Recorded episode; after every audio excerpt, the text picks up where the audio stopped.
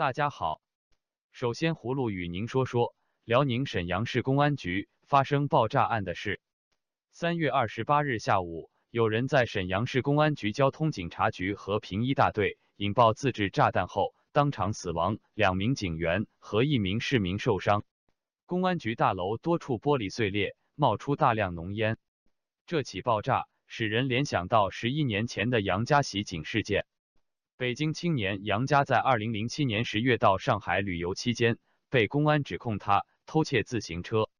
在调查期间，公安向他施加暴力。杨家获释后，向涉事公安采取法律行动，但没有得到公正处理。二零零八年七月，杨家持刀冲进上海闸北区公安分局，造成六名警察死亡，后来被判处死刑。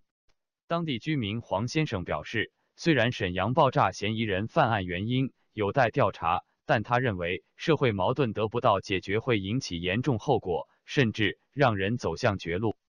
在国内信访这条路非常漫长，很多部门流于形式，根本不会解决老百姓的问题，诉求无门，很多人绝望了。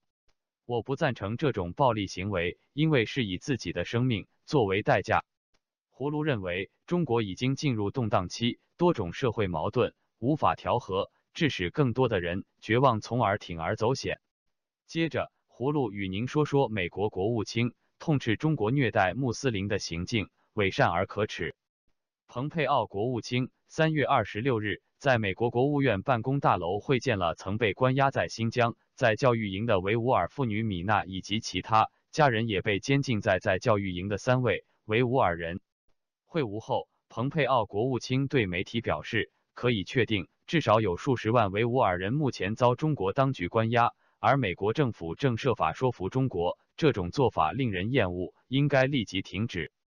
维吾尔妇女米娜近日曾在美国国会和国家记者俱乐部等场合公开揭露中国当局在新疆在教育营酷刑虐待穆斯林人的情况。蓬佩奥国务卿本周三再次发推文表示。中国必须释放所有被任意关押的人，并停止对他们的打压。他说：“世界无法接受中国政府针对穆斯林人的伪善而可耻的对待。中国当局一方面监禁着超过一百万穆斯林人，另一方面却又对伊斯兰暴力恐怖组织予以保护，使其免受联合国制裁。”美国维吾尔协会主席伊里夏提表示，他注意到美国政府和官员。对新疆维吾尔等穆斯林人遭大批关押和虐待给予关注，但这还不够。美国和西方国家还必须制裁那些参与践踏穆斯林人权的中国官员。葫芦赞同伊利夏提先生的观点，美国应该针对中共的暴行采取制裁措施，而不是一味口头谴责。最后，与您说说人权律师王宇在美驻京使馆外被抓的事。星期三晚，在美国驻京大使馆门口遭警察强行带走的中国知名人权律师王宇，在被扣押二十个小时后，于星期四下午获释。